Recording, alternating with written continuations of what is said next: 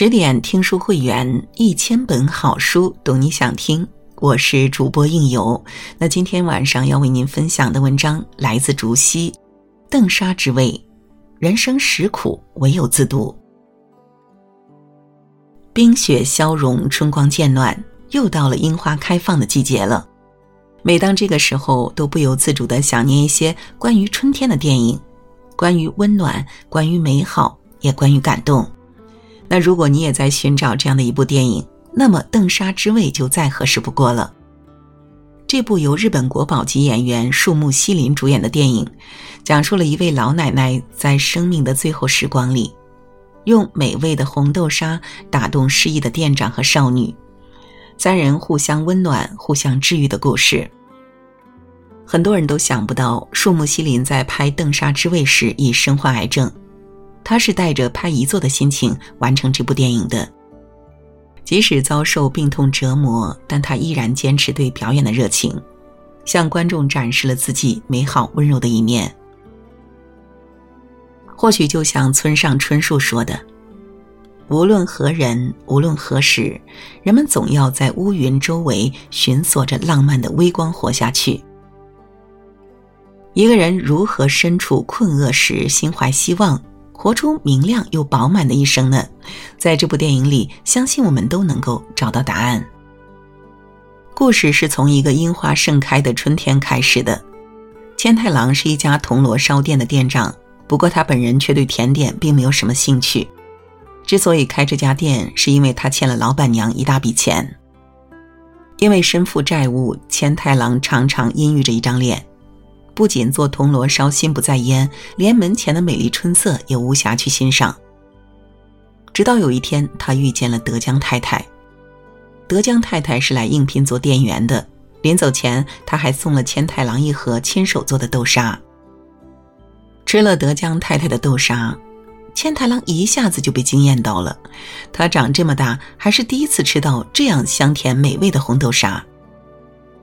千太郎欣喜地把这件事告诉了店里的常客女学生若菜，在若菜的建议下，他决定聘用德江太太。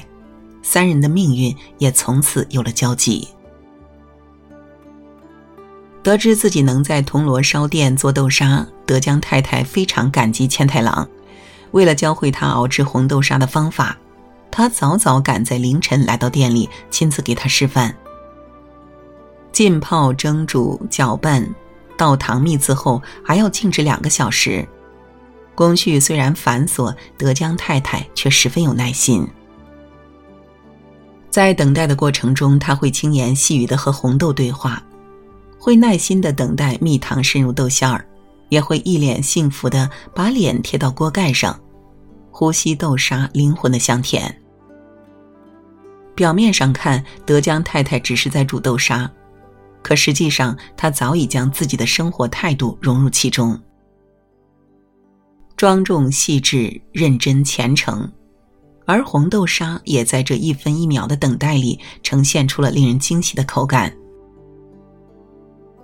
在德江太太的影响下，千太郎不再批发现成的豆沙，而是学会沉下心来亲手熬制红豆馅儿，摒弃多余的杂念，看着一锅红豆逐渐翻滚起沙，散发出令人着迷的香气。或许生活就像一锅慢火熬煮的豆沙，只有给予它足够细致和耐心，才能感受到其中的美好滋味吧。开始有越来越多的学生爱上铜锣烧，他们的光顾让小店变得热闹起来。德江太太喜欢和这些学生聊天儿，告诉他们怎么去爱上枯燥的数学题，怎么把补习时间从无聊变得有趣。德江太太还和若菜成为了好朋友，她不仅会送若菜铜锣烧吃，而且还答应照顾她的小黄鹂。有人说，在德江太太没有到来之前。铜锣烧只是店长谋生的工具，而在遇见德江太太之后，铜锣烧才算是有了灵魂。他用温暖的味道告诉大家：当一个人懂得珍惜当下，认真享受生命的进程时，即使在平凡的日子，也能过得美好丰盈。随着德江太太的加入，铜锣烧店的生意越来越红火，客人们常在店门外排起长队，只为等着一口新鲜出炉的甜蜜。然而，这样的日子没有持续多久，租门面的老板娘就找上了千太郎，她以不容置喙的口吻要求他必须解雇德江太太。这是为什么呢？原来老板娘发现德江太太曾有过麻风病史。这在当时是一种非常可怖的疾病，老板娘对此十分介意。尽管千太郎说德江太太已经痊愈了，但老板娘依然不答应留下他。《哪吒之魔童降世》里说：“人们心中的成见是一座大山，任凭你怎样努力，都休想搬动。”很快，德江太太得过麻风病的消息不胫而走，小店的生意开始变得日益冷清。德江太太总是满心欢喜地看着老客户走来，然后，然后一脸落寞地看他们匆匆走过。看着店长总是待在店外抽闷烟，德江太太何尝不能猜出原因？于是，在一个草木黄落的深秋，他离开了小店。德江太太的离开让千太郎的内心沉入了谷底。恰在这个时候，若菜来到了店里，他看出了千太郎的失落，提议和他一起去看望德江太太。在疗养院，三人终于重逢了。德江太太为大家端上了亲手做的点心，然后将自己的经历缓缓道来。原来，德江在十四岁那年就因为患上了麻风病，被哥哥丢弃在这里。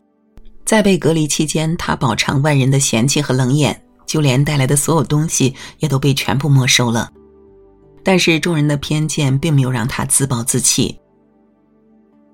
在被隔离的半个世纪间，他和病友一起研究美食，用美味的糕点来慰藉漫长的时光。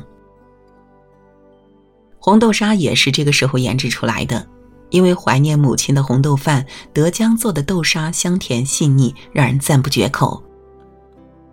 他说。我煮红豆馅儿的时候，会仔细的倾听红豆的低语，想象着红豆经历的雨天、晴天，又是怎样的风把它们带到这里的呢？我会一一听他们诉说旅途中的故事。在苦厄的境遇中，他依然温柔着、乐观着，也坚强着。林语堂说：“一个人彻悟的程度，恰等于他所受痛苦的程度。”那些历经世情凉薄依然能够好好生活的人，往往都拥有自我开解的智慧和安放温情的寄托。就像德江太太，即使遍历人间苦涩，但一口香甜的热气就已是他最好的救赎。德江太太的自述让千太郎红了眼眶。原来和德江太太一样，他也有过被孤立的经历。那是在三年前，千太郎因为在斗殴事件中把人打成重伤，被警方逮捕入狱。可在他服刑期间，除了母亲来看望过他几次，昔日的至交旧友早就不见了踪影。等千太郎出狱时，母亲已不幸被疾病夺去了生命。他也因为犯罪前科，在生活中屡屡碰壁。曾经，千太郎以为自己的一生都将这样黯淡下去，但德江太太的出现却像一束光，照亮了他阴郁的生活。是他用温暖积极的态度感染了千太郎，让他重新振作起来，并愈发觉得未来可期。然而，自从离开铜锣烧店后，德江太太的身体就每况愈下。等千太郎和若菜再次来探望他时，他已因为疾病不幸离世。他给他们留下的，只有一套厨具、一盒录音，还有一棵埋着骨灰的樱花树。在录音里，德江太太回忆了和千太郎出狱的场景，他为千太郎能学会制作红豆沙，能延续自己的手艺感到非常欣慰。他对千太郎说：“店长先生，我一直相信，某一天你会创作出自己的铜锣烧，实现自己的想法，有信心的去走自己的道路，店长先生，我相信你能做到。”德江太太还说，在临走前，她放飞了若菜的小黄鹂，因为她觉得天空才是她最好的归宿。其实，这样的做法何尝不寄托着德江太太的心愿呢？曾经，她幽居疗养院，像被关在笼子里的鸟，无法自由的飞翔。可在放生黄鹂的那一刻，他已经通过另一种实现方式，消解了内心的遗憾，达成了生命的圆满。他也想通过这种方式告诉若才和千太郎，不要因为生活的不如意把自己困在消极的情绪里。他希望他们都能够有所热爱的好好活下去。有人说，每一朵乌云后都有阳光，每个夜幕下都有月亮。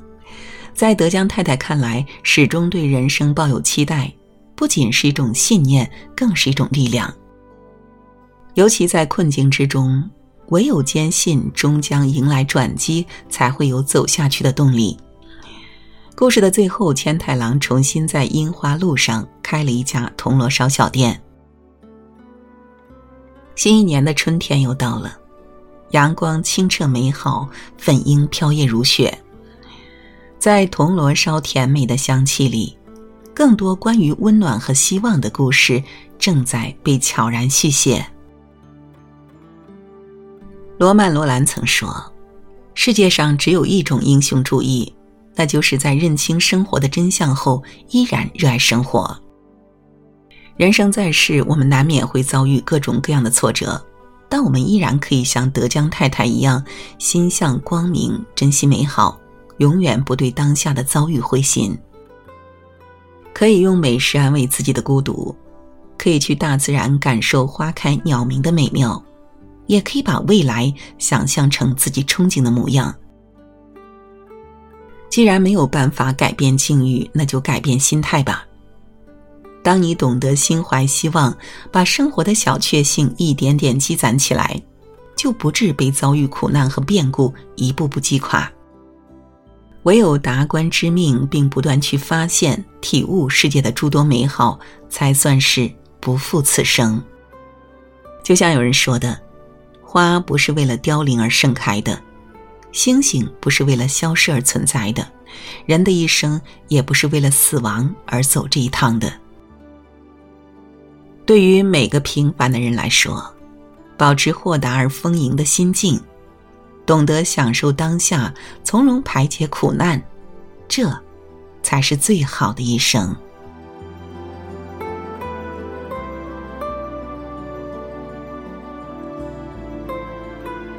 好了，今晚的文，好了，今晚的文章就为您分享到这里。更多美文，请继续关注十点读书，也欢迎把我们推荐给你的朋友和家人，一起在阅读里成为更好的自己。我是应由，让我们在下个夜晚再会。